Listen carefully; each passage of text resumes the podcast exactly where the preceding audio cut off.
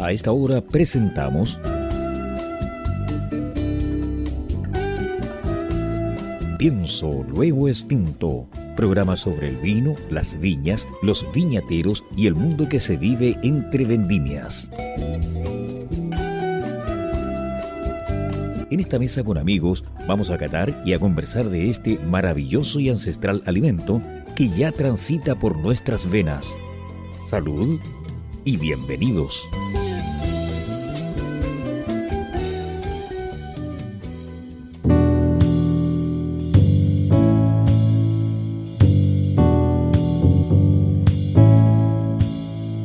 Sonido de campanita, un sábado más, un sábado más de aventura, de entretención. Estamos comenzando o dando inicio, siguiendo.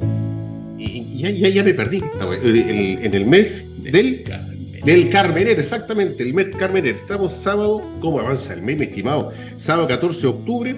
Usted nos está yendo a través del 103.5, el dial de la frecuencia modulada y también online, www.ucbradio.cl. Pienso luego tinto, lo persigue y lo acompaña. Agradecer a nuestros avisadores a Riddle Click Wine Report y mención especial, si a ropa tendida, el mejor local de Valparaíso, usted lo pasa divino, come bien, se toma su buen licor responsablemente, si que anda manejando para que no y caer en cositas fuera de la ley. Así que procedo a saludar al, nuevo eh, panelista eh, que se ha incorporado hace un, hace un, par de semanas, a don Lautaro Soto, que está ya conectado a través de Zoom. Don Lautaro, gusto verlo. ¿Cómo se encuentra usted? Muy bien, estimadísimos, desde acá, Puerto Valparaíso, Cerro Alegre. Saludos cordiales para todos en este día sábado. Así que le voy a dar el pase a nuestro queridísimo colega, compañero Maximiliano Mills para que presente al tremendo invitado que tenemos el día de hoy. Maximiliano, por favor. Hola, Lautariño. Muy buenas tardes, enófilo oyentes y telenófilos. Yo, como sé que nuestro invitado de hoy es muy conocido por sus etiquetas de vino bastante, bastante expresivas, con harto color. Vine con la camisa más sobria que encontré para no opacar sus etiquetas.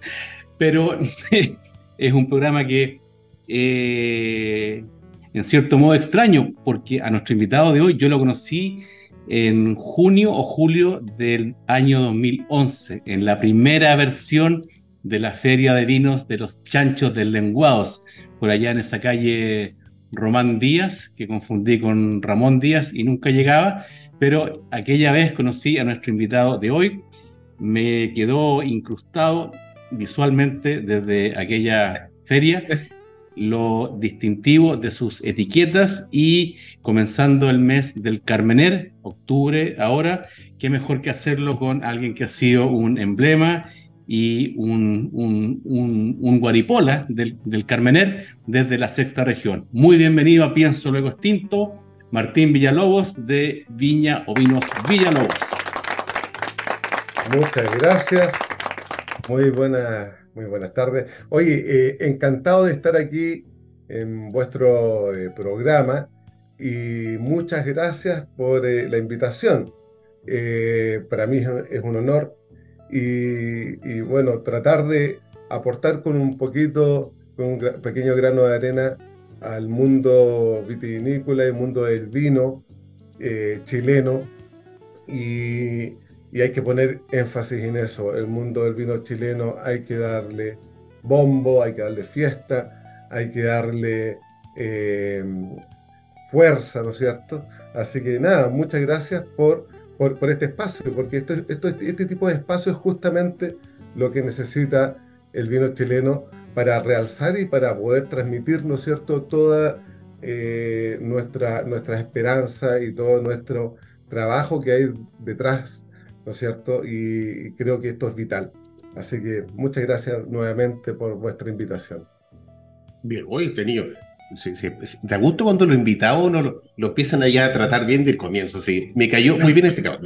Oye, Martín, cuéntanos, claro, cuéntanos un poco, porque de hecho, obviamente, en todo nuestro eh, enófilo oyente que está escuchando por radio ahora, a través de la, tanto la emisión de señal abierta radio como por streaming, porque también esto se escucha a través de internet, quiere saber de ti, conocerte. Eh, quizás no, no han visto la, la, etiqueta de Villalobos, no saben de la existencia de la viña, así que por favor cuéntanos, antes de entrar un poco en la parte de, lo, de los vinos, y la historia de del familiar de la viña, apuntemos para el lado tuyo, ¿ya? Giremos un poco el, el radar y, y, veamos respecto de, de tu persona, cómo empezó, dónde estuvo ese comienzo, ese inicio, por el gusto del vino, yo cuando chico, me acuerdo, se hacían fiestas en la casa y me tomaba todos los conchitos después de la fiesta, después de que me quedé dormido. Yo, yo, no, yo no sé si tú pensaste güey. Sí, no, mira, a ver, eh, la historia, eh, bueno, yo no vengo de una familia viñatera, vitivinícola, tengo un apellido muy normal, Villalobos, que no,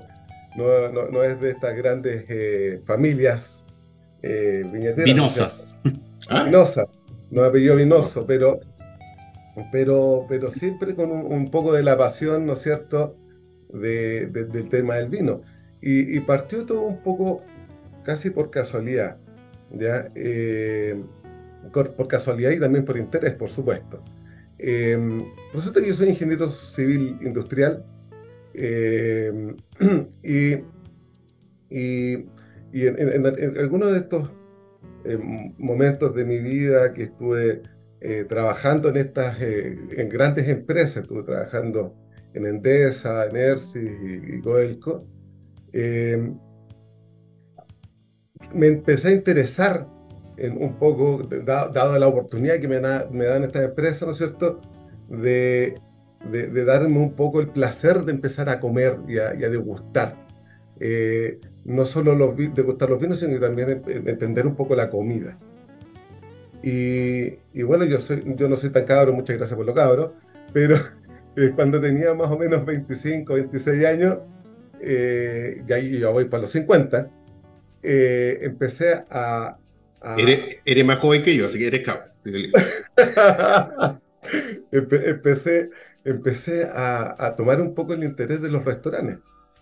Entonces, eh, divagué por varios lugares, oye, eh, me acuerdo yo en esa época de un pequeño restaurante francés que estaba en Bellavista que se llamaba Le Kilomètre.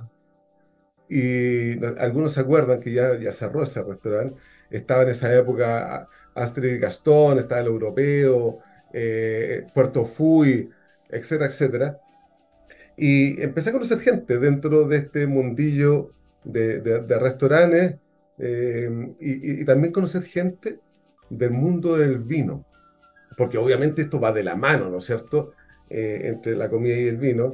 Y, conocí dentro de estos restaurantes a, Alex Órdenes y a Rodolphe Bordeaux. Eh, sommeliers ellos, ambos, y, y ahí empecé a hacer mis primeros cursos o catas de vino, eh, hace mucho tiempo ya, 15 años, más de 15 años. Y, y me, recuerdo yo perfectamente de, eh, de entrar también a, a, entender un poco los vinos, los vinos, los vinos eh, íconos que habían en esa época.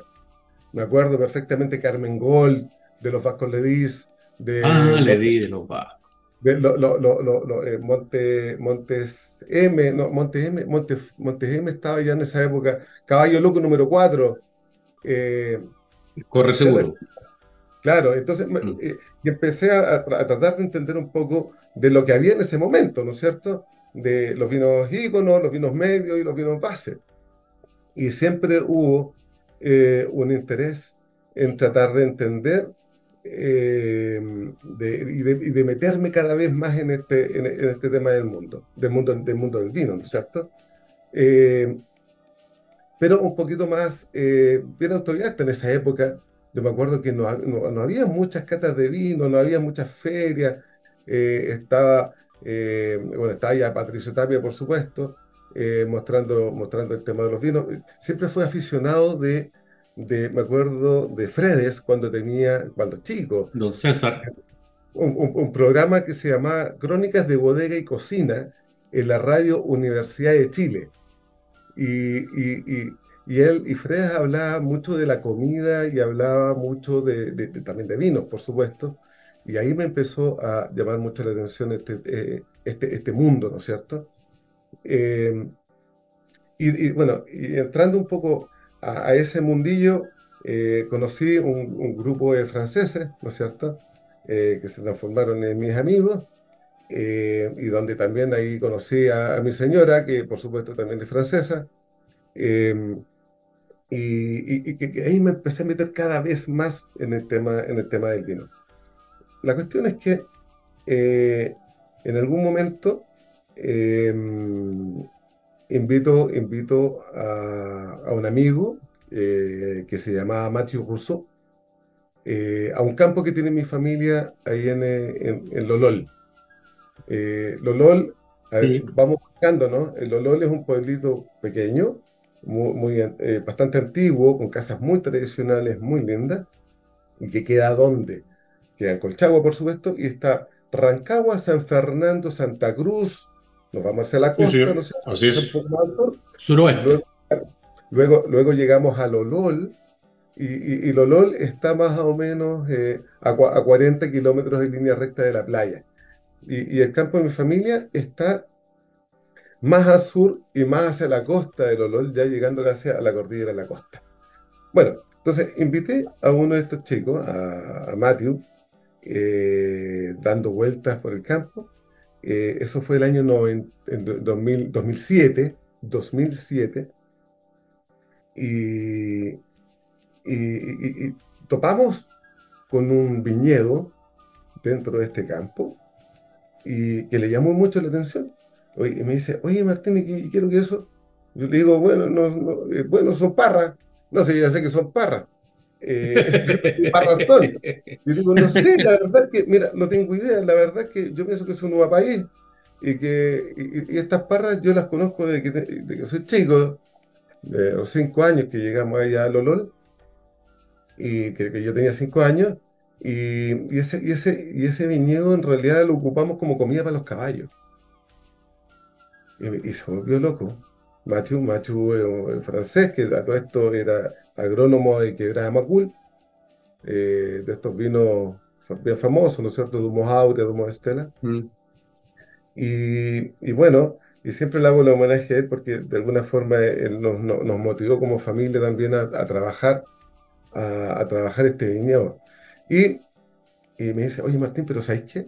Mirando la hoja y todo, esto no, no, no, no, es eh, uva país, esto es otra cosa, averigua qué es lo que es.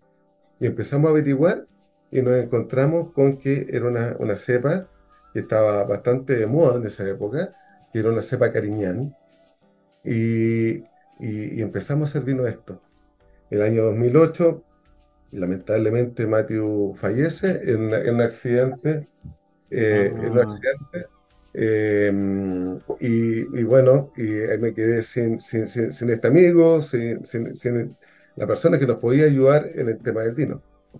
Así que eh, decidimos emprender solos con, em, con mi familia, con mi papá, mi mamá, por supuesto. Mi papá siempre muy fanático del vino.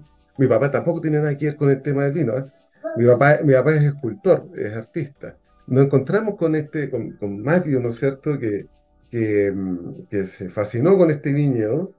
Y, y, empezamos a averiguar qué era este viñedo. Me encontré con el catastro del SAC, y me dio la sorpresa que se habían plantado eh, muchas hectáreas de cariñén y semillón en el año 40, con una plantación bastante importante, porque era una plantación de 150 hectáreas. Mm. Entonces, eh, ya eh, lo, conversamos una vez con Tello, y me dice bueno, yo creo que es una de las, plantaciones más importantes de cariñena que es del año 40, o sea, era una plantación bastante, pero eso fue el antiguo dueño él hizo un cambio de, uso de suelo y, sobrevivieron de estas 150 hectáreas de cariñán solo 5 hectáreas en un estado bien especial que se llama, que nosotros le llamamos un viñedo silvestre, ¿ya? O salvaje, le quieren decir algunos. O trepador. Y, o trepadora, etcétera, etcétera. Es más, tengo algunos videos, tengo un video que me gustaría mostrarles, que yo creo que sería súper interesante que ustedes lo puedan ver. ¿Ya? Bueno, entonces así partimos nosotros, así partimos nosotros con este Cariñán. Eh, partimos eh, el año 2009, ¿no es cierto?, haciendo una, una, una vinificación más grande, ¿no es cierto?, apenas con 3.000 botellas, con, con, con, una forma de, hacer vinos bastante... Compramos muchos libros, ¿no es cierto? Eh, no teníamos un enólogo que nos pudiera ayudar detrás.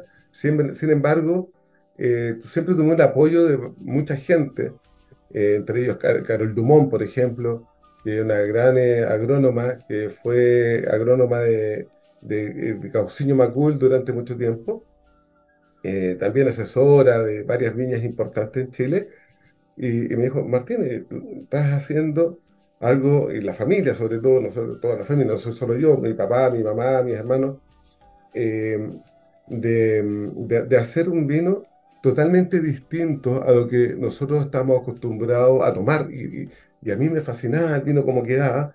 Sin embargo, eh, tenía algo muy, especial, muy distinto. Era más, más, más, frutoso, era más, más liviano, más fácil de tomar etcétera, etcétera. Y, va por ahí ¿ah? el comienzo de, esto. Bueno, la etiqueta, por supuesto, la hizo mi papá, que mi papá es escultor, Enrique Villalobos, pintor, también estudió pintura en la escuela, en la escuela de la Universidad de Chile. Y, y, bueno, siempre es representativa esa, eh, eh, es muy representativa de, nuestras botellas, las pinturas que, que, hace mi papá para todas las botellas que nosotros hacemos. Así que eso más o menos fue, bueno, la historia bastante más larga, sí, no. pero tratando de resumir, por supuesto, eh, lo, que, lo que hicimos nosotros. Y, luego de eso empezamos nosotros a... No, nos gustó mucho el tema de, el tema de producir vinos y empezamos a investigar la posibilidad de producir otro tipo de cepas, ¿no es cierto? Eh, y entre ellas está el, el Carmener, el Lobo Carmener, ¿Mm? que tiene que tiene por lo demás una etiqueta que es bastante, bastante linda. Mm, que, que, es una pintura bastante impresionista que muestra un lobo amable, que no es el lobo feroz, ni el lobo oscuro, ni el lobo que muestra los colmillos que se come la caperucita, sino, sino que es un lobo que tiene un poco la conexión con la constelación, con la luna, que tiene que ver con la tierra, que tiene que ver con, con muchas cosas. Y, bueno, otra, y otras cepas más. Tuvimos, hay, hay, uno muy famosillo que a, mucha gente le gusta, que se llama Zorrito Salvaje, que era una mezcla de Sansó con País. lo he probado. Eh, muy, muy simpático ese vino. Eh, luego tenemos en Nativa, que es País. Conejo, que es el nombre que le puso mi hijo, un semillón naranjo, etc. Ah, y, metiendo, metiendo, fue una vorágine durante ya, ya llevamos 15 años con este, con este tema del vino y, felices y contentos con tratar de contribuir un poco al mundo vitivinícola chileno y, muy contento también con los resultados. Nos fue, eh, nos fue bastante bien en un principio, eh, logramos, sin, sin, querer buscarlo, por, por cierto, eh, salimos mejor, mejor que Niñán de Chile en el año 2010 con la cosecha del 2009 Cariñán. Eh, Viña Revelación de Valle Cochagua el año siguiente también. Una nominación en Enólogo Innovador. Eh, la etiqueta de mi viejo salió elegente entre una de las 300 en el Latas Mundial del Vino en Inglaterra. Eh, empezamos a exportar inmediatamente a Inglaterra también eh, nuestros vinos. Y bueno, así que la verdad es que muy, muy, muy, muy, muy contento con, con, todos los resultados. Eh, es un mundo sacrificado. Interesante historia que nos está contando Martín. De hecho, inclusive te diré, siempre se sabe, y así es cierto, mi estimado Lautaro, siempre echaba una botella y una historia muy importante que destacar, que la gente no la conoce, solamente se queda con el contenido, con, con, con la experiencia que te brinda, pero mira, estamos conociendo ahora un devenir, sucesos, obviamente que son pasados, pero hoy con eso sumatoria, ¿cierto, Maximiliano? Se empieza a generar lo, que tenemos hoy día en el presente, lo que la gente puede conocer, lo que la gente puede disfrutar. Ya sabe distinto.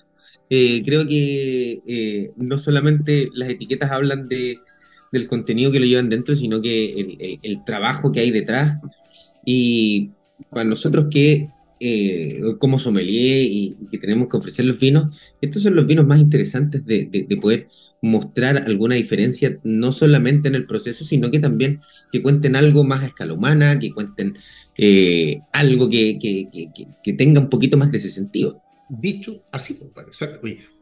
disculpen que no, no hable mucho mi copa en lista, porque se está, se está comiendo todo. La, la merienda que traje hoy día ya no, no me dejó nada. Sí, fácil. Sí, expulsado. Oye, yo tengo, yo tengo acá una, una pequeña pregunta.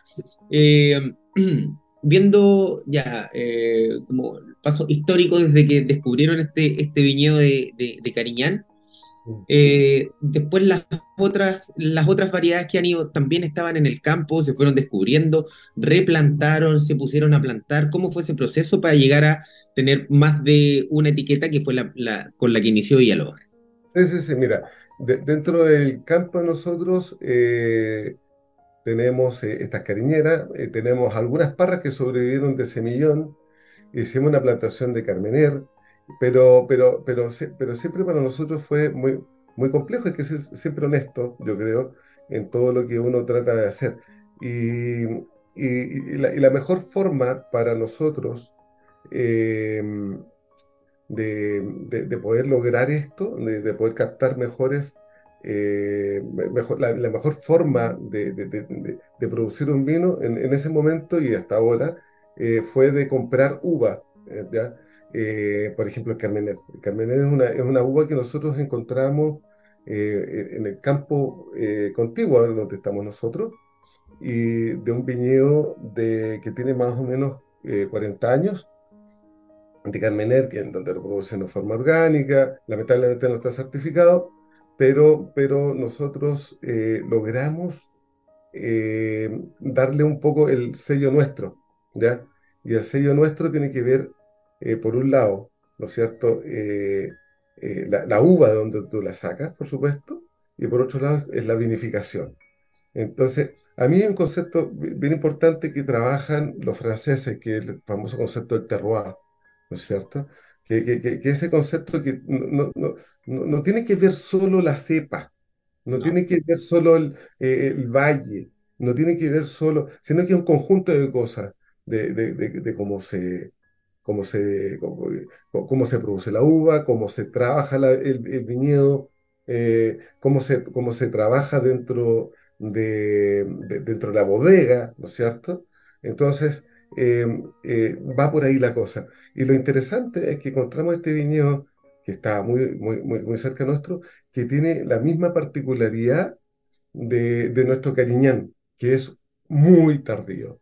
O sea, nosotros cosechamos eh, toda, esta, toda esta zona del Olol, estoy hablando del Olol Costa, cosechamos en mayo. O sea, ah, imagínate. Mayo.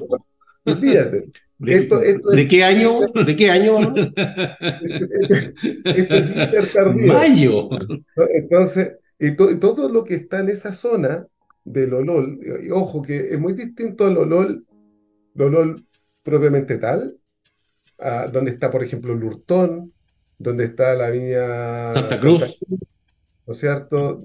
Eh, etcétera, que, que, que, que, tiene una exposición solar mucho más potente. Nosotros no, nosotros tenemos vaguada costera hasta mediodía.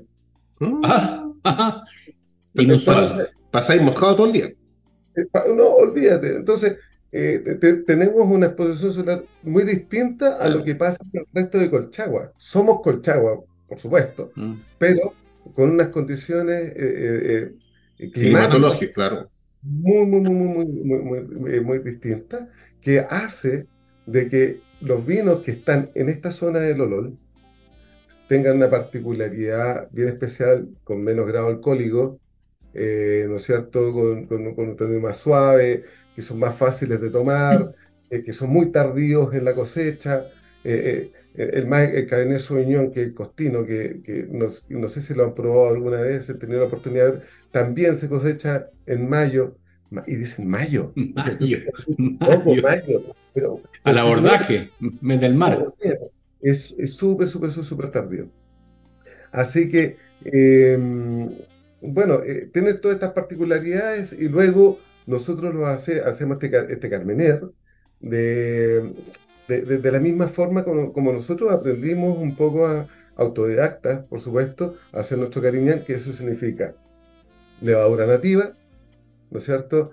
Eh, con la menor intervención posible en el proceso de vinificación, sin madera, aquí no hay madera, y que, y que, y agrado encontrar esa tipicidad, ¿no es cierto?, de, eh, un poquito más patente y, muy distinta y, no maquillada. No digo que, sea bueno o malo, ¿ah? yo, no, digo que hay vinos buenos o malos, que hay técnicas buenas o malas, no, cada una tiene su expresión.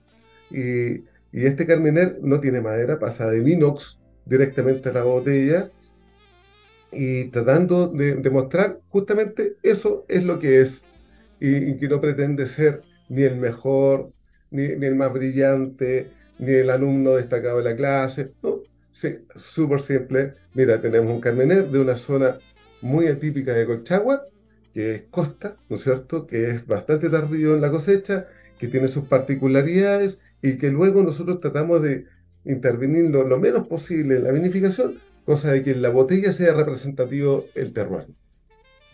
Así que eso es más o menos lo que nosotros hacemos con todas nuestras botellitas. Oye, se nota, se nota bastante este mm, y se agradece tener un Carmener diferente. Yo, el Carmener por lo menos de, no es de mis top 5 de favoritas.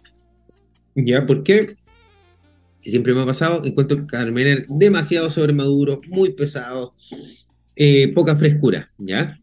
El, Carmener tiene una particularidad que también tiende a no gozar de una muy rica acidez, ¿ya? Entonces, ante estas condiciones que, que, acá tenemos, de este lobo, eh, claro, tenemos un Carmener que es bien atípico, 12.6 de alcohol, ah. eh, muy ligero, fresquito, fácil de beber.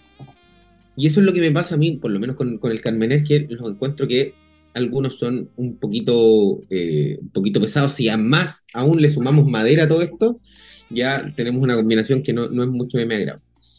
Eh, con respecto al maridaje, acá esto te abre una paleta para jugar con, con maridajes muy, muy interesante. Acá ya pueden entrar productos del mar perfectamente, como podría ser un salmón, por ejemplo.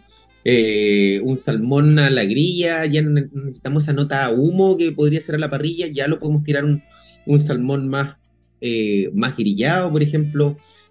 atún entra muy bien. Entonces hay que perderle el miedo claro, hablamos de la cepa, esto va con carnes rojas, especiadas, mm. no, acá nos vamos directamente a algo mucho más, eh, mucho más fresco y nos acercamos al mar, así como hablan de, que tienes vaguada costera hacia, hacia hasta las 12, recordando todo el rato un poquito de mar.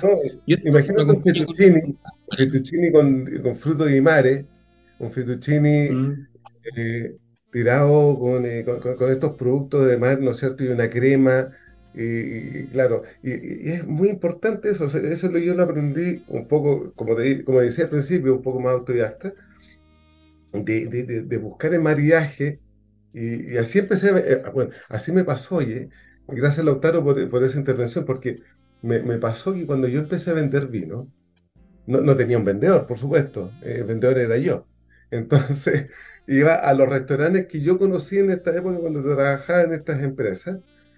Eh, y, cuando empecé a vender en la noche, iba con los, con los vinitos, las botellas en la noche, y, llegaba donde de los restaurantes y decía, mire, quiero hablar con el dueño. Y, ya, ok, y llegaba el dueño y decía, mira, ¿sabes lo que va a hacer? Yo soy cliente tuyo, conozco muy bien tu restaurante, tengo, tienes esta carta, ¿no es cierto? Pero sabes que, mira, este plato no está funcionando bien, este plato sí funciona bien, eh, la temperatura del restaurante, sabes que las copas, bla, bla. Y le mandaba una crítica, que yo, que yo me, quedaba, me, quedaba, mirando con cara de pescado frito.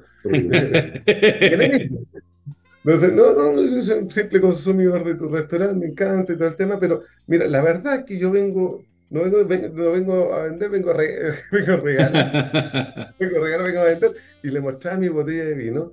Y, me decía, oye, yo soy productor de vino, y bueno, como un poca, una muy poca cantidad, y me gustaría que me dieras, por favor, la oportunidad para poder mostrarte los vinos. Y perfecto. Y entonces nos armamos, nos armamos oye, unas cartas, unos maridajes, ahí mismo, improvisado. Y, y, abriendo botellas, etcétera, etcétera, y empezando un poco a contar la historia, y es una historia bastante interesante. Y, y, así empecé a vender un poco los vinos. ¿eh? Entonces, eh, el tema del maridaje. Pero bolsa primero los. ¿Ah? Bolsa primero los restaurantes. Bueno, entonces, eh, el tema del maridaje es súper importante. Y, es súper importante para que la, gente entienda por qué es importante esto. Porque cuando tú mezclas vino que, es un alimento, por cierto, más, más otro alimento, un alimento líquido, más, más otro un alimento sólido, esto, esto, esto, estos sabores se amalgaman, ¿no es cierto? E, e, estos sabores se amalgaman y, y, explotan sabores y aromas, ¿no es cierto? Y, lo que tú pruebas solo aparece con un abanico mucho más interesante. Entonces, eso es el después y, que ojalá que la gente tenga la oportunidad de, aprender y educar sus su, papilas gustativas y su, su nariz, porque es, vital. Yo, disculpe, a, mis niños yo siempre, siempre, yo siempre hago esta recomendación.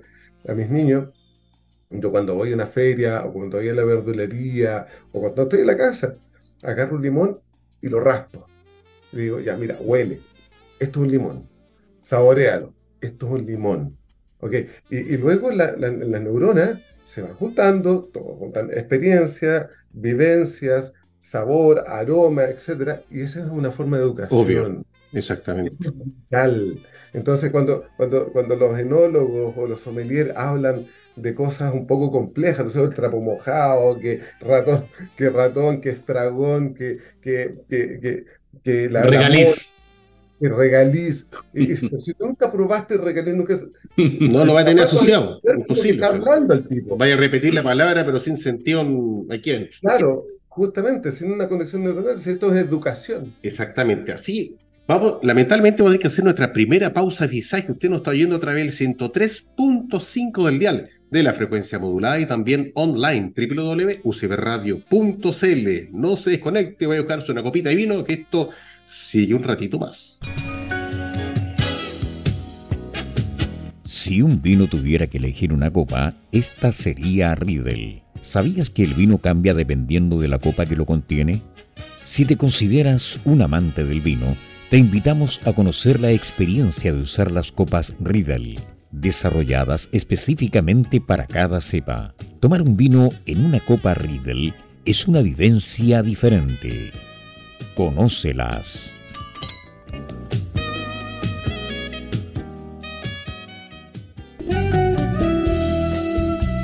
y continuamos escuchando Pienso Luego Extinto en UCB Radio, junto a Maximiliano Mills y la conducción de Carlos Herrera. Bueno, luego esta pequeñísima pausa de avisaje. Usted sigue oyendo este espíritu flautico programa Pienso Luego Extinto. A ver, 103.5 el dial de la frecuencia modulada y también online, no te rías, Lautaro www.ucbradio.cl. No se olvide que usted nos puede encontrar en diferentes plataformas de podcast. Estamos en Spotify.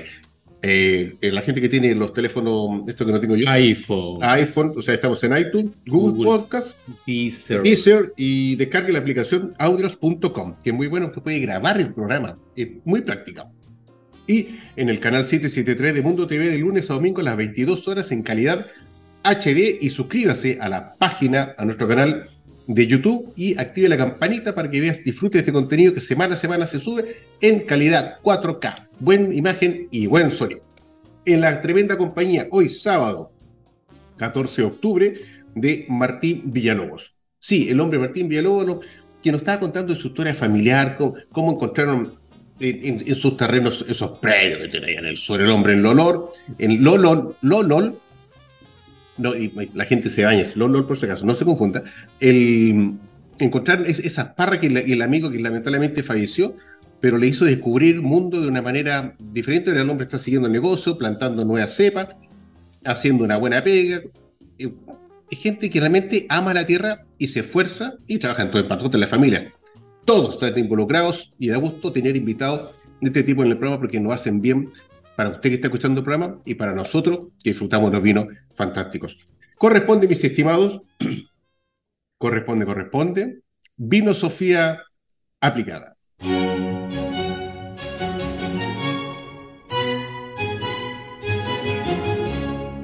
Si me muero un día después de haber pagado el arriendo, bajen a mi cava y descorchen todas las botellas que alcancen durante 30 días en esa casa. Te dejo mi cava. Oye, Oye, Martín, bueno, ya nos estabas contando, no obstante, fuera de micrófono, pero tú, em, ¿qué pasa? Bueno, he, sabido que Chile tuvo unos sucesos lamentables hace un par de años atrás, incendios que afectaron y consumieron demasiada, obviamente se afectó la fuente de trabajo, eventualmente pérdida, bastante pérdida humana, pero fue una situación que a veces uno no entiende el por qué se genera. O sea, sabe que el fuego se genera de una manera natural, pero si tú comentabas, uno ve 17 incendios a la vez. no sé, de foco de Claro, 17 foco de incendio.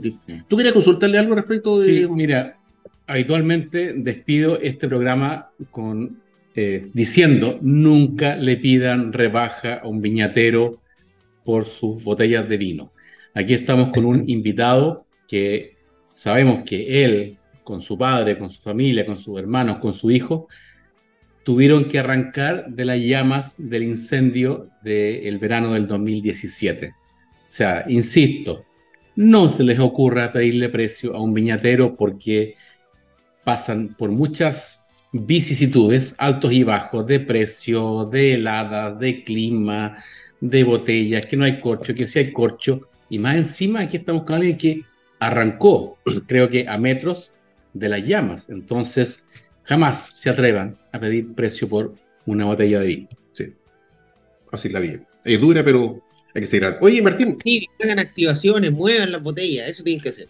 Sí, señor, exactamente. Mueva la industria, como decían los prisioneros. Oye, Martín, eh, este, este vino, este Carminer, que es de, de, de Colchagua, la expansión de Colchagua, lo, pasamos súper bien por allá. Fuimos de visita, les he dicho, tenemos que ir más adelante también. Este vino, bueno, yo conocía los vinos tuyos, lo probé hace tiempo atrás, el, del zorrito salvaje, ¿lo se llama? ¿O zorrito? un día lo tomó en la casa, lo, traje cortesía y preguntáis, ¿y quién es ese vino? ¿Quién le hace? Estamos cabros chicos. Y un charchazo, si vino lo hacen en Chile, dije yo, tómatelo. Pero digo. Toma y calla, toma y calla. Claro, exactamente, no, sinceramente. Pero digo, este Carmener está, como ya lo indicaba Lautaro en el segmento anterior, eh, se arranca un poco de la línea de un, de normal, de, lo que uno se espera cuando se consume una, botella de, esta cepa. Obviamente está en, la, virtud, en la calidad que usted como familia le brinda, que lo hace de una manera más, más no sé, cuando las, cosas las cuida de, una manera más presencial, el resultado es diferente. Y se nota que aquí la mano de usted está, pero por, donde tú mires, está, tiene un tratamiento distinto. Así que, y como bien decía Lautaro, esto aparte se arranca, hoy día lo, tengo de bandejero este cabrón, dos veces lo saco a la palestra. Está en, materia de comida, se arranca un poco de lo que es carne. Sí, verdad Salmón, hoy día me comí un, un carpacho de salmón que lo compré preparado en el, en el líder. Oh, una maravilla. Después le paso el lado. Muy buena. ¿No auspicia líder ahora? Ah, no. Oh, imagínate. ¿Por qué no? ¿Por qué no? ¿Por qué no? Oye, eh, sumando a, a, esto, nuevamente eh, felicitar por, por, este estilos de vino frescos que, que tienen eh, chupabilidad, como digo yo, ya que te dan ganas. una buena calidad, una buena calificación de un vino. Chupabilidad. Bueno, llevo media botella, ¿ya? Em, y este solo.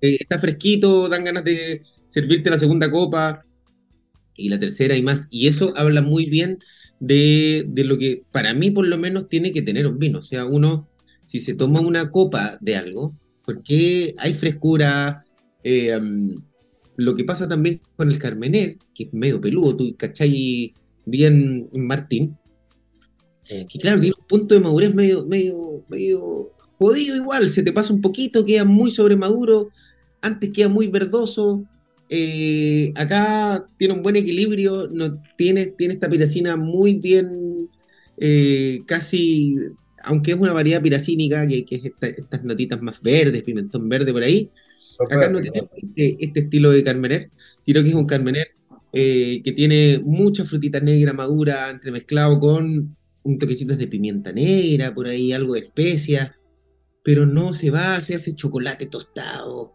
eh, chocolate amargo, café tostado, por ahí, que quizás es un poquito cansador y que son como aromas más terciarios que no se siente la fruta. eso es lo que aporta la madera, ¿no es cierto? Claro. Ya, entonces generalmente, claro, nos encontramos con Carmener que desarrolla en madera esa, esas notas de, mucho chocolate amargo, de café tostado. Y acá tenemos eh, una, mucha frutita, fruta negra, pero eh, más bien fresquita, algo de fruta roja también, hay unas frutillitas más, más maduras por ahí, pero sin pasar a ser vino sobre maduro, sino que tiene frescura. Claro, eh, yo creo que, a ver, creo que es súper importante dentro del, mundo del vino, de la, digamos, industria. A mí no me gusta decir, eh, eh, llamar al, vino o a los productores de vinos de industria, ¿ya? Porque creo yo que la industria tiene que ver con otra cosa, es mucho más etérea, mucho más, eh, más impersonal. a mí me gusta hablar más del trabajo del vino. Y, y, yo creo que tienen que ser distintos. Yo, creo que, a ver, eh, es importante, creo yo, de que independientemente que sean las mismas cepas, ¿no es cierto? Distintos vinos, la misma cepa, eh, que, que, tenga una personalidad, que los vinos tengan personalidad, que los vinos hablen por del terror de donde vienen, que hable de quién los hizo, ¿no es cierto? Sí, sí, sí. A mí me pasaba antiguamente cuando yo partí con el tema de los vinos y catando vino, me encontraba con que eh, me encontraba un Carmener y eran todos iguales. Me encontraba un Merlot y eran más o menos todos iguales, independientemente del valle, independientemente de que... Entonces eso a mí me, me, me conflictaba mucho, me, me, me, molestaba un poco, no, no es que me molestaba, pero me encontraba un poquito aburrido, ¿verdad? Eh, como consumidor. Entonces, eh, ¿Cuál es el, sentido de nosotros?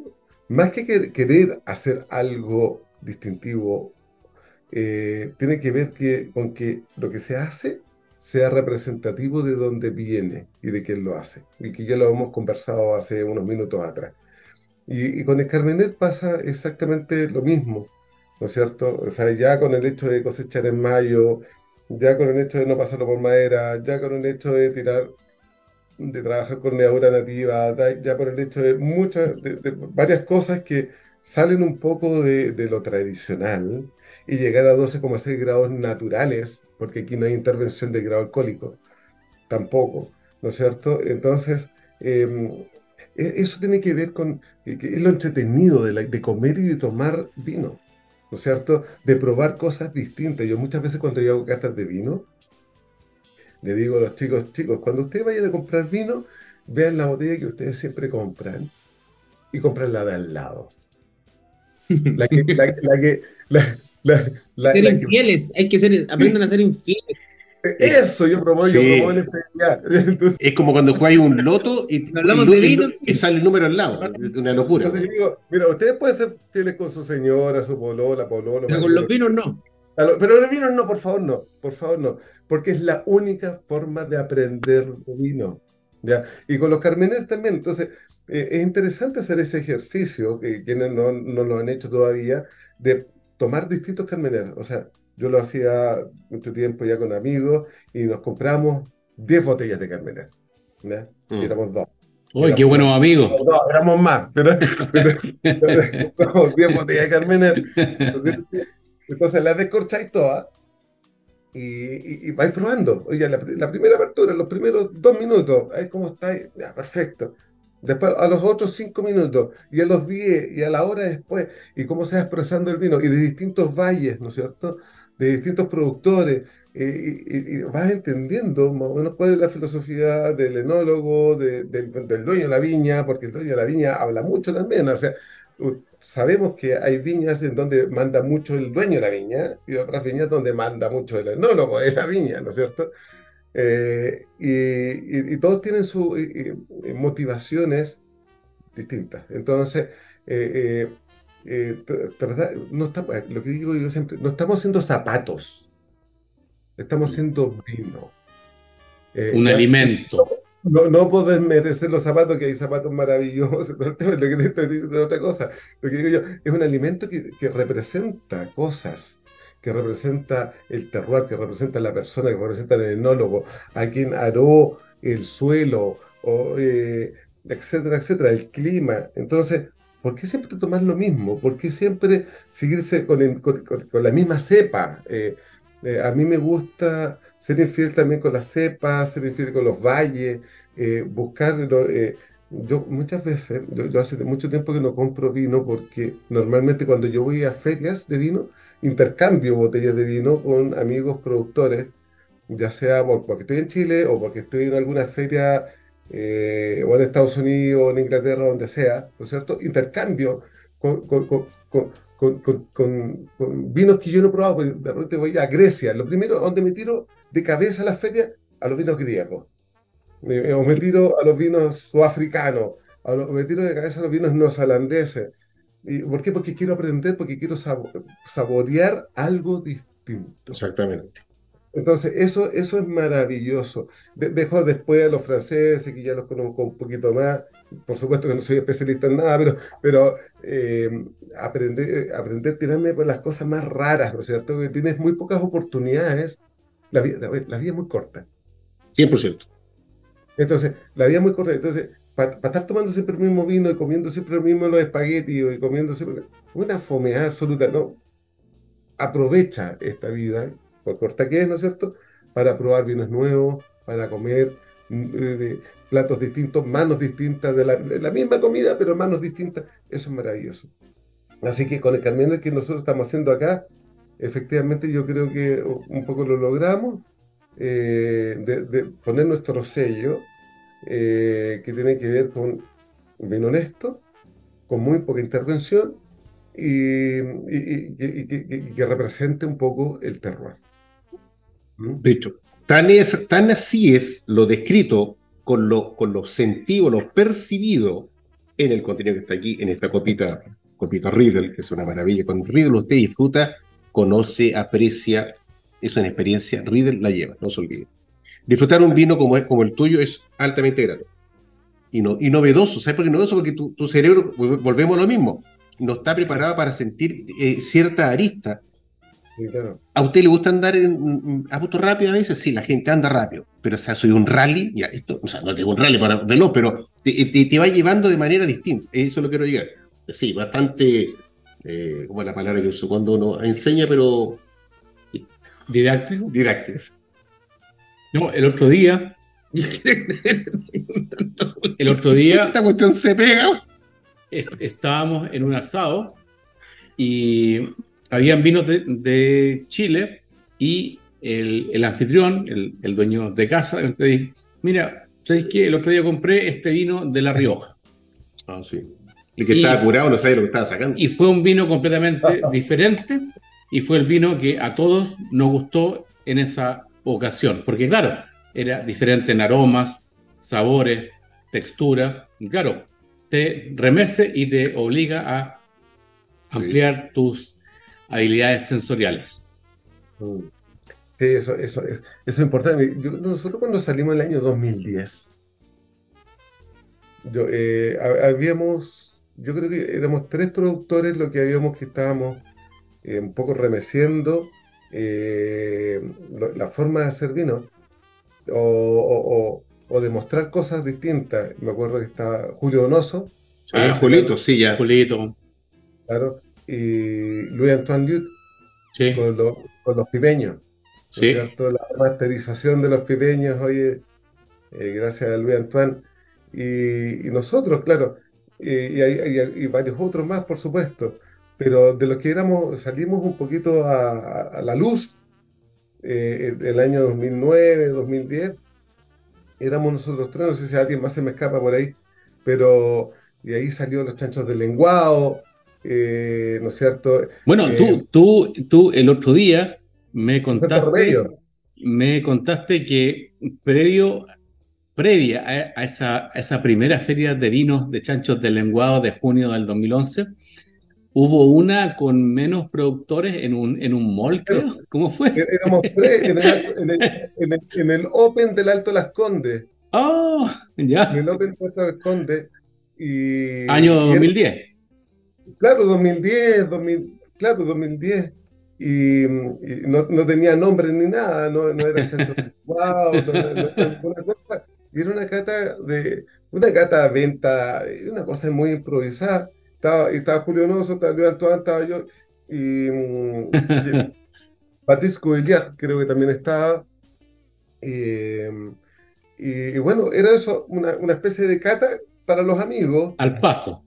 Han llegado, no sé, 30 personas, nos tomamos unas botellas, vendimos unas pocas y, y lo pasamos el después. Y, y nos quedó gustando el show. Entonces, antes de salir a la luz, antes de salir cualquier cosa. Entonces fue, fue muy simpático, muy bonito. Y ahí donde, donde, donde aparecen grandes amigos después, pues, porque el tema del vino, oye, no, no, no solo es producir y vender, sino que tú Uh, vas conociendo gente alrededor del mundo, oye, con la misma pasión, con, con el mismo interés de, de, de, de no, no que, de no necesidad de hacer cosas nuevas, sino que de hacer lo que uno hace nomás, punto.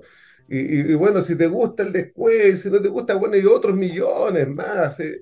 A ver, sí, esa es la idea un poco. sí. Eh, eh, eh, mira, no, no me quiero poner el, el título de porque el arte, bueno, mi papá es artista, eh, eh, los artistas hacen sus cosas y, y tienen sus motivaciones eh, en pintura, escultura, grabado, lo que sea, pero ellos son artistas. No- nosotros Un arte somos... igual, ¿eh? Ah, Un arte, ojo. Sí, una, sí, un arte. Oye, Claro, el, el- el vino, el vino yo creo que también es una forma de arte, por supuesto, pero que trata de representar eh, el suelo, trata de representar eh, tu tipicidad, tus ideas, ¿no es cierto? O tu interpreta- interpretación de, de- de- de- la uva en esta botella. obvio. Eh, holístico, Entonces, todo. Es súper interesante y es por eso que se mezcla, ¿no es cierto? Sí. Con, con- con la etiqueta, que en nuestro caso que es muy, siempre son muy artísticas, gracias a mi papá, por supuesto.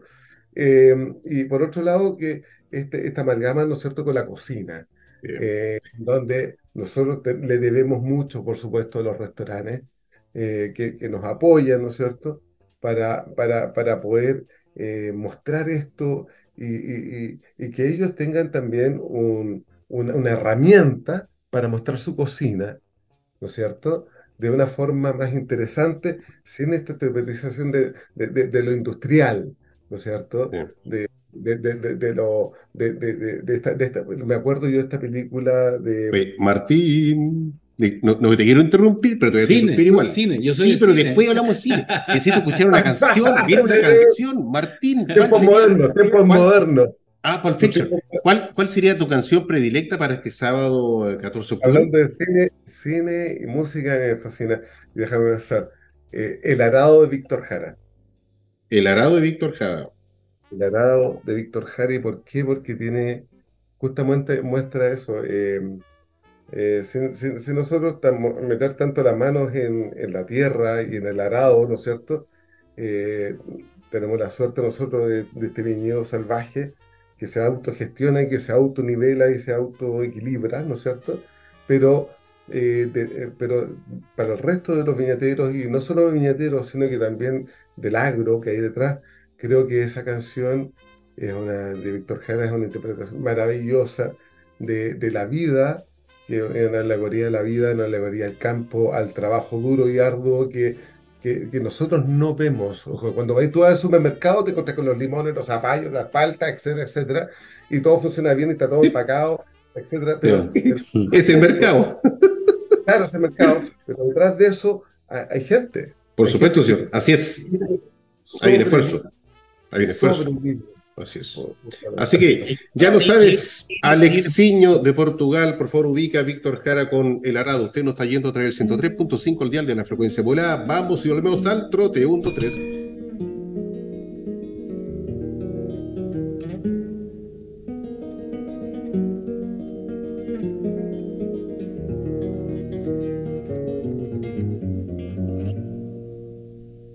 Aprieto firme mi mano y hundo el arao en la tierra. Hace años que llevo en ella como nuestra gota.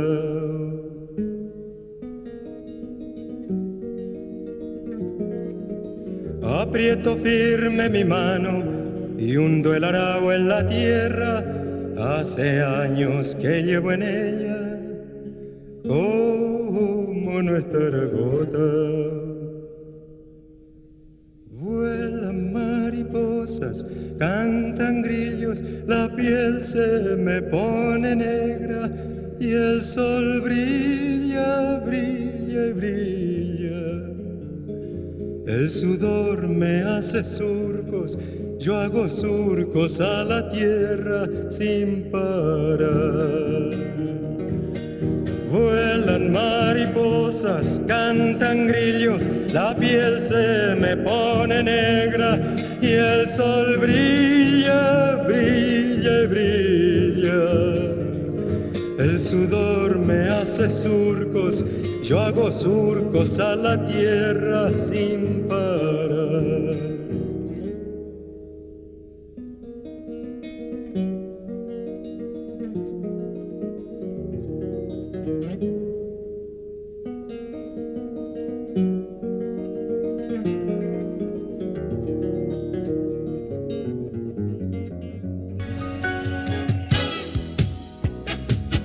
Si un vino tuviera que elegir una copa, esta sería Riedel. ¿Sabías que el vino cambia dependiendo de la copa que lo contiene? Si te consideras un amante del vino, te invitamos a conocer la experiencia de usar las copas Riedel, desarrolladas específicamente para cada cepa. Tomar un vino en una copa Riedel es una vivencia diferente. Conócelas.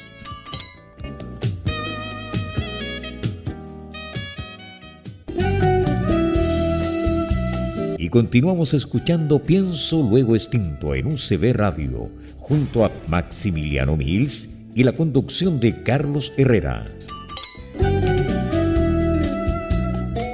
Bueno, luego de haber oído esta tremenda canción de Víctor Jara con El Arado, usted sigue oyendo este magnífico programa, Pienso Luego Extinto, a través del 103.5 el dial de la frecuencia modulada en este sábado 14 de octubre, con la gentil compañía de Víctor, de Víctor, de Martín Villalobos. ¿Por qué me acordé de Víctor? Ah, por el, el cantante, por eso era. Error de, estoy tomando buen vino, eso pasa a veces. De Martín Villalobos. Martín, no se equivoque, lea la cosa con un reglón. Martín Villalobos de la Villa, Villalobos Wine. Oye, Martín, cuéntanos. Martín Jara, muchas gracias Martín Jara. Exactamente. No sé. Por eso. Por estar con nosotros. Eventos. Ah, sí, exactamente. Sí. Antes de pasar contigo, que me dé la- las redes sociales donde me encuentran, Maximiliano nos va a indicar cuáles son los eventos que Rapidito. vienen esta próxima prontamente. 20 y 21 de octubre, Rock and Wine en la viña Laura Hardwick en Colchagua. De ahí pasamos al primero de noviembre, feriado, fiesta de vino país en la plaza de, de Cauquenes. Y ya en Lontananza, un mes más, se viene la, el viernes 10 de noviembre, la Movie Night. Imperdibles. Bien, fantástico. Gracias, Maximiliano, por esos datos. Muchas gracias. Ahora sí, Martín, Martín, Martín, tenía un violín. ¿Qué, ¿Dónde se encuentra en redes sociales? ¿Dónde, ¿En dónde pues, la gente puede encontrar tu vino? Y si acaso hay enoturismo. Sí, eh, villaloboswine.cl en nuestra página web, donde está toda la información, las fichas técnicas, fotos del viñedo, etcétera, etcétera. Y además tiene una tienda de vino online. Eh, luego la vinoteca, estamos trabajando con ellos hace bastante tiempo. Eh, Supermercados 10 y, bueno, a través también de nuestra Instagram, que es Villalobos Wine, eh, y nuestro Facebook, que tiene el mismo nombre. Así que es bastante fácil encontrarlo. Qué bien. Ya, próximamente en ropa tendida quiero el cariñán, que está... Oh. Tenemos cartita nueva el próximo mes, así que... Me- Qué bien. Para eso usted se hace es- esta cosa. Oye, el último, antes de por cerrar el problema. ¿Hay enoturismo? Sí, hay enoturismo. eh, bueno, en- enoturismo bien especial, ¿ah? Porque lo atienden sus propios dueños. Ya. Ya.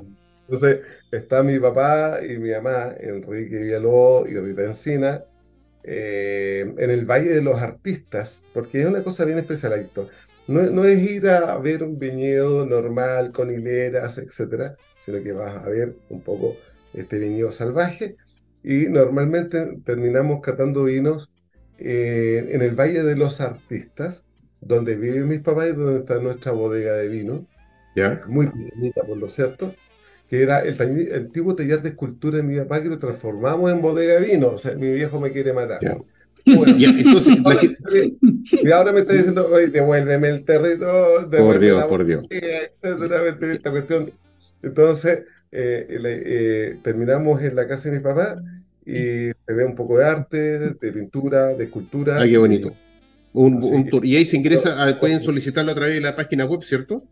Por supuesto. Para fantástico. No lo olvide, inscríbase o ingrese a la página www.villaloboswine.cl, solicite, inscríbase, vaya, disfruten el turismo porque es altamente entretenido y se conoce a gente tan interesante, entretenida como Martín y toda su familia. Solamente le digo que para radio, solamente para radio llegamos hasta aquí porque mira, están corriendo los tiempos y vamos a pasar formato podcast. Así que me despido, podcast la lleva, se me rompe el lápiz y nos vemos la próxima semana. Chao, chao. Afortunadamente, mi estimado enófilo y telenófilo, usted sabe que el formato podcast es una de las herramientas que nosotros le sacamos provecho, le sacamos partido para que el contenido pueda seguir remontándose eh, y seguir sacándole mejor partido gracias la, al beneplácito de los invitados, a la paciencia de los panelistas y a la locura de otros que están al lado. Pero en definitiva, pienso que tinto sigue así. Oye, entre las cosas entretenidas de la vida también, eh, la familia Martín, no obstante, eh, le gustamos un, un Carmenel en, el, en, el, en lo, que es radio propiamente tal. Ahora, mi asistente, que está aquí al lado mío, está tratando de escorchar, está con los dientes retados. Este es un... le dicen? El Pac-Man. Exactamente, sí. 2020. Es, muchas gracias, asistente. Es un Cariñán 2020. Esto también está de la misma zona, todo viene de Lolol, viene el mismo valle, o ustedes compran uva por otro sector. No, no, no, esta, esta, esta, esta, esta es nuestra. Eh, genial. Las, parras salvajes o silvestres. Nosotros, eh, nosotros le pusimos ese nombre, oye, eh, porque silvestre es más bien del mundo, mundo vegetal, ¿no es cierto? Y, el salvaje del mundo animal, ¿no es cierto? Entonces dijimos, ¿sabes qué? Esto, esto en realidad es más silvestre. Y, y, salvaje como muy wild, ¿no es cierto? Es como muy silvestre, tiene una, una connotación un poquito más, digamos, elegante, un poquito más amable, ¿no es cierto? Eh, eh, eh, salvaje también lo encuentro fascinante y, muy divertido. Pero claro, esto viene de, de viñedos salvajes o silvestres que, que, se están encaramando entre medio de Culene, Maitene, Quillaye, Peumo, Voldo, toda la flora nativa que existe en Colchagua, Espino, está dentro de este viñedo. ¿cómo, ¿cómo, explico esto? No, no es fácil, porque no es que la flor nativa esté rodeando el viñedo y están los viñedos típicos que uno conoce. No, no, no. Esto está mezclado. Esto está todo amalgamado. Aquí, toda esta flor nativa nació después de las parras y empezó a crecer estos árboles y ahora estas parras están viviendo, conviviendo arriba de estos árboles, ¿no es cierto? En donde las plagas no existen, por ejemplo. ¿Y, por qué no existen las plagas? A pesar de que todos estos bichos están dentro del viñedo, eh, hay un control biológico natural, en donde, en donde, donde hay, otro bicho que llega y se lo come y lo neutraliza. Entonces, al final, no hay monocultivo aquí, eh, no hay monocultivo, ¿no es cierto? No hay botritis. Eh, no hay. Es, muy especial porque es un viñedo que no le afecta a las heladas. Ya. Que no le afecte la helada. Claro, lo que pasa es que el follaje de la otra vegetación es tan grande que te van a árboles que 10, 15 metros de alto, en donde la helada que se, se conduce como río choca con esta flora nativa y sube la temperatura. Eh, no nos afectan las lluvias tardías, eh, tempranas, perdón, eh, con el oído, con estos hongos, ¿no es cierto? ¿Por qué? Porque resulta que está, cuando tú te metes en este viñedo, te das dando cuenta que el racimo es más digregado, más suelto que el racimo normal de la cariñera. No está apretado, sino que está suelto. Tiene más espacio. Barra entendió que para poder sobrevivir tiene que soltar el racimo. Entonces, cuando llueve, el agua escurre a través de los granos de uva y no se forma. Eh, después de eso, es un viñedo que, no, como decimos, no, no le afecta a las plagas, porque la biodiversidad es tan potente que, siempre va a haber algún otro eh, organismo que, que lo que neutraliza, porque las plagas, la plaga ¿qué es lo que es? La plaga es exceso de, de, procreación y exceso de alimento, ¿no es cierto? Y, sin una competencia natural, ya sea o natural o química o, u orgánica. Pero aquí no, aquí no hay un control humano, sino que el control es natural. Entonces, eh, entonces esto, esto, esto sí lleva, así 80 años. Eh, y, por qué tiene que venir? Además que no tiene poda, no tiene riego, no tiene herbicida, no tiene pesticida, no tiene nutrientes extras, no tiene absolutamente nada. Esto sigue exactamente igual. Nosotros, ¿qué, qué hacemos con este viñedo? Lo único que hacemos con este viñedo es recolectar la uva. Entonces, cuando, cuando a mí me preguntan, bueno, ¿este vino a qué se parece? Bueno, yo creo que se parece a lo que tomaban los griegos y los romanos hace 2.000, 3.000 años, cuando los viejos no tenían técnicas de, de, manejo de vid, ¿no es cierto? Sino que iban a buscar eh, la uva a las quebradas y con eso hacían vino con muy poca intervención. Entonces, cuando me dicen, bueno, ¿qué vino tomaban los Jesús? Ponte tú, no sé, estoy inventando. Los griegos, los romanos. Yo, creo que tomaban algo parecido a esto.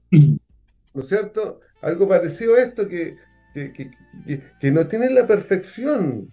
Por supuesto que no, porque, porque la naturaleza eh, eh, se va acomodando, ¿no es cierto?, en el tiempo, porque va sobreviviendo en el tiempo. Eh, a medir, y, y, esa es la evolución. La evolución tiene que ver con que la naturaleza se va acomodando a las circunstancias. ¿No es cierto? No existe algo perfecto. No existe, no existe algo adecuado, no existe, lo adecuado es dependiendo de la, situación que hay. Tema climático, tema de, riego, competencia para poder sobrevivir. Y, yo creo que el Cariñán Silvestre de Villalobos justamente es lo que muestra. Eh, eh, eh, esa, esa, facilidad de tomarlo, porque tiene una acidez alta también, un vino que pasa rápido. O sea, te lo tomáis eh, eh, en una hora y no te das ni cuenta.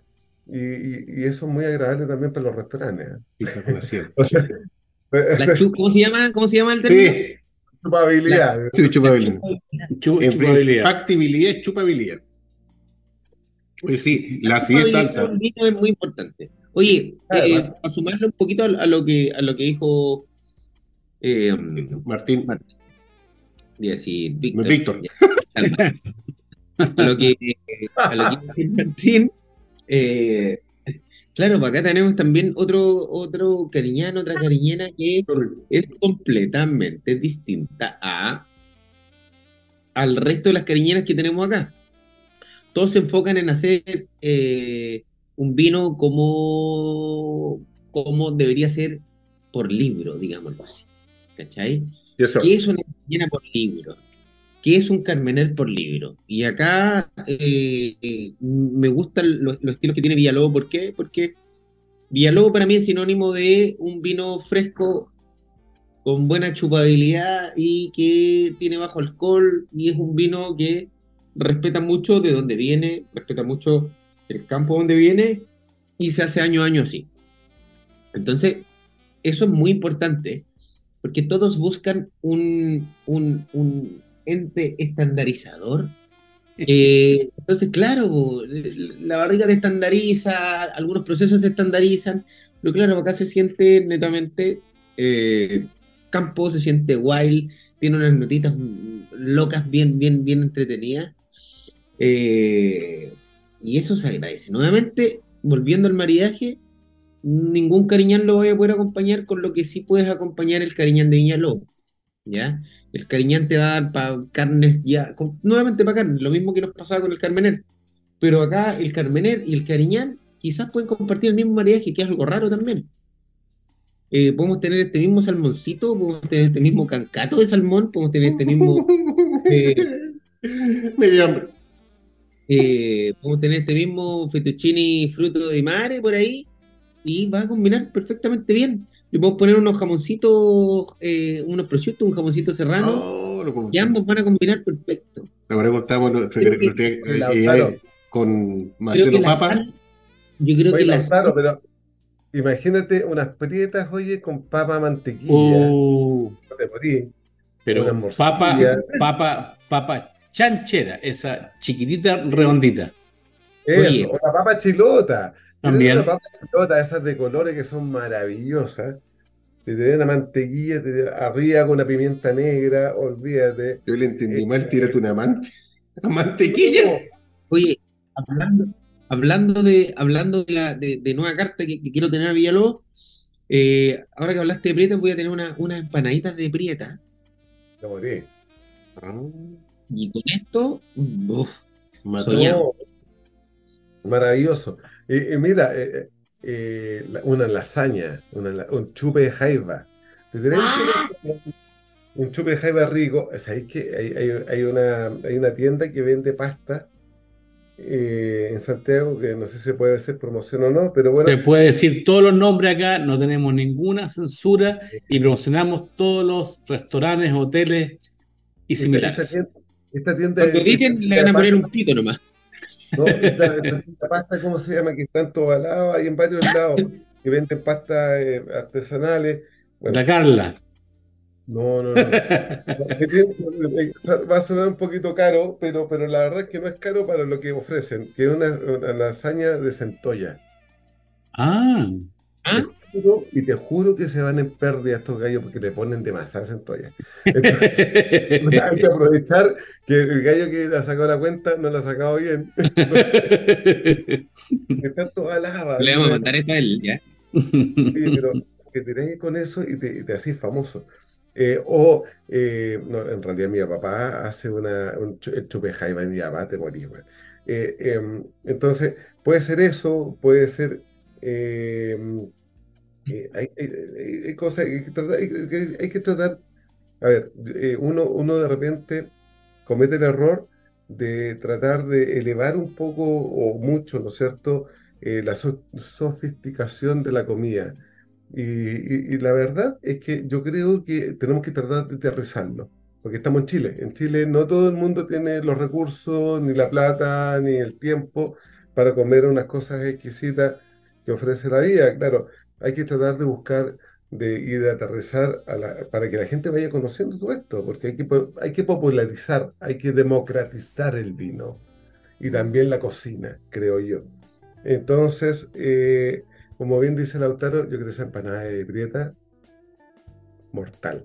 O sea, te, tiráis las costillitas de cordero, esas costillas con, romero, ¿no es cierto?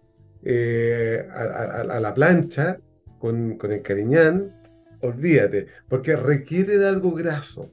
O, puede ser también el, eh, un turbot. Ah. olvídate, puede ser un lenguado, a la mantequilla. Que, son esos platos que, cuando chicos nosotros comíamos mucho. ¿Te acuerdas que el lenguado era muy abundante? Ahora, lamentablemente, es difícil de encontrar. Pero tratar de conseguir un, lenguado, ¿no es cierto?, con una ensalada de rúcula al lado, mm, aceite de oliva, nueces, nueces molidas, eh, con pimienta rosada, me estoy poniendo un poquito exquisito, y, y con sal de boyeruca. Ojo. no, ya, ya, le pusiste mucho, ya le pusiste mucho. Mira, aplaudo, aplaudo que. ¿Esa es la que se echa así, No, aplaudo. que, claro. Aplaudo que Martín dijo Boyeruca y no Lo Valdivia, donde tengo a mi casero que siempre le digo, ustedes véndanse como Boyeruca y no como Lo Valdivia, porque Valdivia hay en varias partes de Chile. Así que exquisita esa, esa, esa sal. No la conozco. ¿Ah? No la cacho. Cuando, maravilloso. Cuando, vayamos a, la, a la casa de, la, la, de esta marca. Oye, no, no, no. Oye, ojo con ir a la casa de Faro de Max Mills. Una vez yo te juro que temí por, por, por mi día. no, pero... Oye, por favor, a, los auditores. Eh, Boyeruca es un pueblito muy chiquitito em, de, pescadores. Al sur de Pichilemu. Al sur de Pichilemu, justamente. Es como cuando tú estás en Lolol y tienes, vas a, Bucalemu o vas a, Al sur. a justamente hacia el sur, y, y un es precioso el- la, la zona, oye, eh, es muy virgen y, y tiene estas salinas que no todo el mundo conoce, porque mucha gente conoce eh, Cahuil, Cahuil Claro. conocido, ¿cierto? Pero yo voy a Boyeruca porque me queda más cerca, eh, lo encuentro muy lindo, la sal es maravillosa y hacen una flor, flor de sal. Flor de sal, sí. La flor de sal, eh, es la- eh, no, a lo mejor estoy cometiendo un, un pecado aquí eh, en el contexto, en el concepto, pero eh, eh, entiendo que es la espuma, ¿no es La, la espumilla. la espumilla, ¿no es cierto? Que tú la agarras con los dedos y, y se deshace. Es como la. la- y, bueno, olvídate, eh, maravillosa la, sal de Boyeruca. Y yo creo que hay que, que apoyar a esta gente que está haciendo un trabajo, como una, una, una pega muy fuerte. Y, y vayan a conocer ese lugar que es precioso. Y que Eh, está, o sea, el camino costero bordea todas estas piscinas de sal. Sí, y justo. agrego que la espumilla es la capa más alta del proceso de evaporación del agua que deja esta, esta sal y que se obtiene solamente en los meses, eh, o sea, en el mes más, más cálido, cuando está, el, cuando está el sol más cerca del hemisferio sur, que es diciembre. Y eh, no sé, yo la última vez que pasé por allá hace el año pasado, cuando iba al- a la fiesta del vino país de, de, de Cauquenes, el kilo de espumilla estaba, no sé, 1.500, 2.000 pesos. Cuando, cuando, cuando en Francia la misma calidad de esta espumilla que la eh, flor de, de no sé cuánto, Sí, me acuerdo sí, ahora, sí, sí, sí, la que viene no, no, la flor de, de Saint-Méliès, creo, que- Bueno, creo, creo, creo que creo que los, que los 50 gramos valen 200 dólares. Entonces, Bien. apoyemos a estos productores o recolectores de sal de mar de Boyeruca, Lo Valdivia, con su espumilla. Y bueno, siempre se aprende algo nuevo, ya lo sabe. Se anda recorriendo Chile, al sur de más- un poquito más de Pichilemu, vaya a la caleta, coopere con los pescadores, compre esa sal, disfrútela y le saca pica a sus amigos porque está disfrutando un producto original. Estamos, Oye, estamos ya. no, estamos listos, ya Es estamos que- listos. Somos un programa de Radio FM de Chile el año 2019. Honramos al vino en las tres Américas, desde Canadá hasta la Patagonia, donde hablamos sobre vinos, viñedos y vidas. Cuéntame, No, es Maximiliano. que, eh, obviamente que hoy día queremos promocionar que la gente comience o aumente su consumo de vinos Villalobos, pero por lo que yo sé, los únicos dos vinos producidos en Chile de parras salvajes serían ustedes y la etiqueta parras salvajes de Buchón. O sea, no hay más vino hecho de parras salvajes que se vayan para arriba buscando el sol. Eh, la verdad, mira, a ver, yo de Buchón, lo de Buchón no lo conozco, no, no, no, no tengo bien claro de cuál es su sistema productivo. Pero cuando nosotros salimos en el año 2009, 2007, no existía, o, eh, o sea, éramos los únicos. Ya. Y, y, y no, no me quiero mandar las partes, ¿ah? pero de- llegó mi cliente de Inglaterra, Eric Neriao de Cap de Piren, eh, que tiene unos restaurantes en Londres, etcétera, y él nos visitó eh, el año 2000, 2010. ¿Mm? Llegó con todo su equipo de venta. Eh, dos ingleses, dos franceses, dos sudafricanos, parece el chiste, ¿eh? Eh, un, un italiano, eh, Es el chileno. y se- y un chileno, se Chileno, El, el chileno que le vende la puma, güey. Claro, y el chileno que le da papá. Pero te- te- te- tuvimos esta visita el año 2010, ojo, mucho antes de Buchón, por supuesto. Eh, sí, hay, hay- hay que hacer las partes. es decir, la- la- la- esa, esa invención fue nuestra. por eso pregunto. Sí, Las cosas Esa como invención son. fue nuestra. Aquí, Villalobos, ahí, Marcó un hito, marcó un hito, señores. eso, y punto, se acabó el tema. ¿ya? Eh, y aquí caso cerrado, caso cerrado. Eso es Villalobos, punto. Y, y- y- y Eric, cuando llegó con todos estos eh, vendedores. Master Wine, etcétera, etcétera, eh, dijo, eh, y todos ellos hicimos una cata dentro del viñedo y, y me dijeron, oye, ¿sabes qué? Eh, para, eh, esto nosotros, nosotros recorremos el mundo entero, porque nosotros llevamos a Inglaterra vinos naturales y cosas de todo el mundo. Pero esto no lo hemos visto en el planeta, o sea, esto no existe. A ver, Martín, ¿cómo, cómo te explico? No existe en Sudáfrica, no existe en Nueva Zelanda, no, existe. Eh, no, existe en Francia ni en, España. En España, es más, en España hay, yo, eh, entendí que hay una recolección de uvas de algunas viñas que están un poco en estado salvaje, pero que están en distintos lugares de España, y de eso hacen un vino. Pero cinco hectáreas completas. aquí no estoy hablando de un cerco que se abandonó y que, y que va creciendo entre medio de árboles. No, son cinco hectáreas completas de parras mezcladas con flora nativa, en donde esto no se tocó por el hombre durante 80 años y sigue igual. y sigue igual, porque nosotros lo único que hacemos es recolectar la agua y nada más. Eso es Villalobos. Oye, ¿cómo lo hacen cuando recolectan? ¿Remesen la parra para que se caiga? No, no, Hay que subirse a la escalera, hay que recetar un machitún. o sea, pero digo, o sea, e, es interesante ver en el Instagram de nuestro.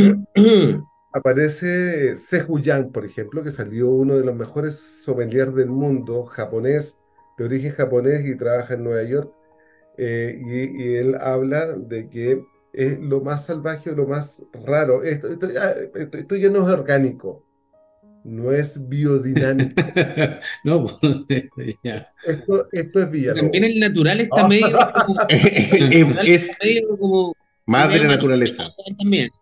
Más de la naturaleza. Está medio manoseado. Yo creo que lo que tenéis tú es otra cuestión. Otra cosa. Si yo, yo no vendo el vino como vino natural. No, no, no. No, yo, yo, no, digo que mi vino eh, de Cariñana estamos hablando, que es un vino natural. No, eh, eh, esto es algo especial que no tiene que ver con la viticultura tradicional y que es algo único. Y luego, luego a mí me dicen, oye Martín, oye, pero yo voy probando tu vino desde el año 2009, 10, 11, 12, 23. Son todos distintos. ¿Y por qué son todos distintos? Está todo mal esto. No, al contrario. Justamente, eh, es, lo que quiero. decir, todos los años van a ser distintos. Porque las condiciones climáticas son distintas. Y porque... Años son distintos. Eh, aquí hay un tema importante, discúlpame. Eh, tiene que ver con que uno, como viticultor o productor de vino, uno, yo me adapto a la parra. Es un concepto distinto. Eh, eh, los enólogos, y chapó por todos los enólogos, por supuesto, yo le tengo gran respeto a, la, profesión. Pero el enólogo eh, interpreta, crea, ¿no es cierto? Y dirige, gracias a su conocimiento, ¿cierto? Ha estudiado en la universidad, etcétera, y llega a un objetivo y lo logra. Aquí hay una cosa distinta.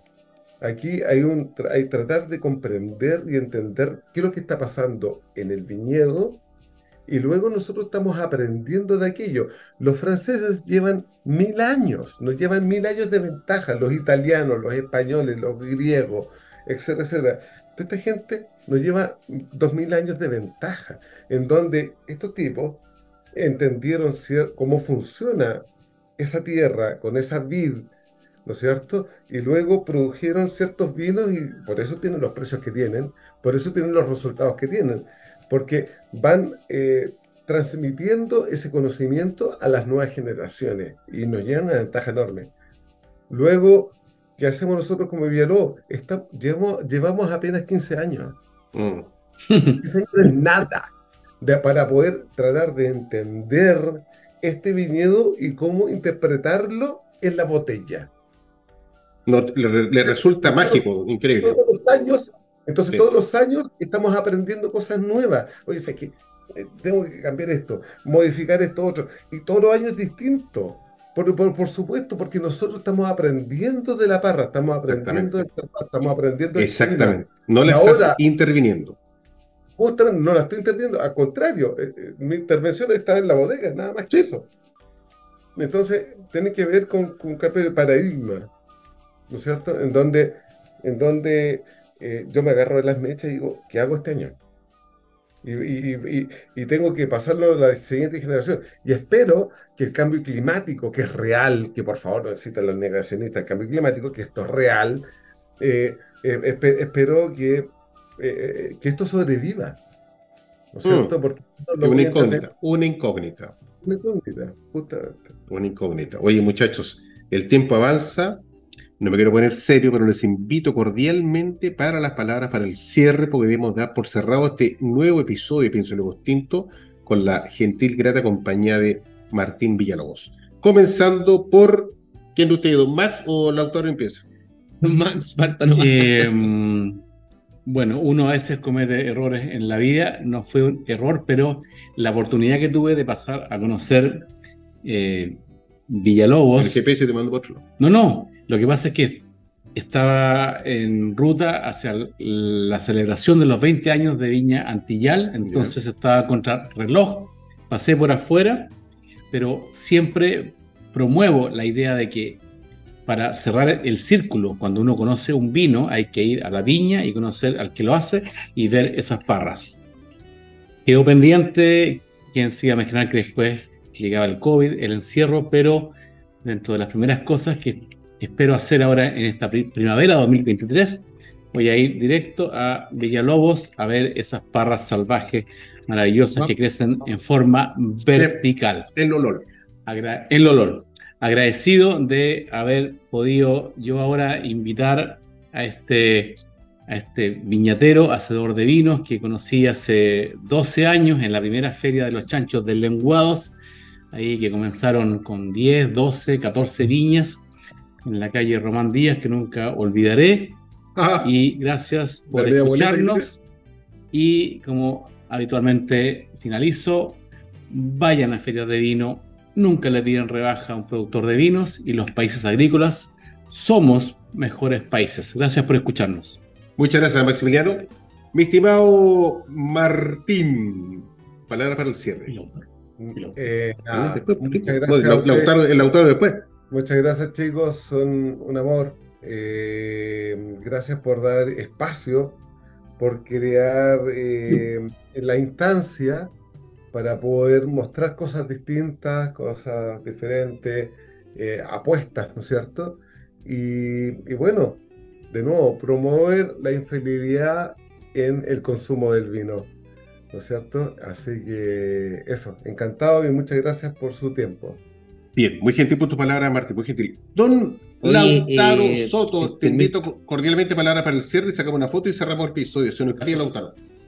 Ya, palabra para el cierre. Oye, agradecidísimo de esta invitación, agradecido de tomar estos vinos con este nivel de frescura, con, con menos de 13 grados de alcohol ya tenemos acá, que tiene sentido de origen, que sabemos que hay un trabajo y que tienen, la palabra del día es chupabilidad. ¿Ya? el chupability que le dicen en, Gato, Ustedes se quedaron pegados de nuevo, parece. No. Voy a decir mis palabras para el cierre. Así que gusten verlos. Nos vemos la próxima semana. Y eso. Muchas gracias. Muchas gracias, Lautaro. Muy gentil.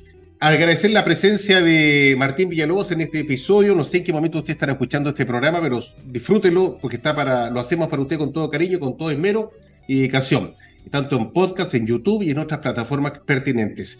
Active la campanita, nos vemos la próxima semana con otro tremendo invitado y cuídense mucho, los quiero a todo el mundo, siempre y nos estamos viendo. Chao, chao, bye bye, campanita.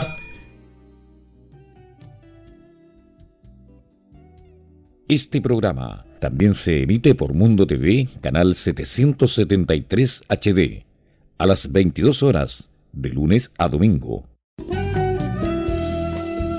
hemos presentado Pienso, luego extinto, programa sobre el vino, las viñas, los viñateros y el mundo que se vive entre vendimias.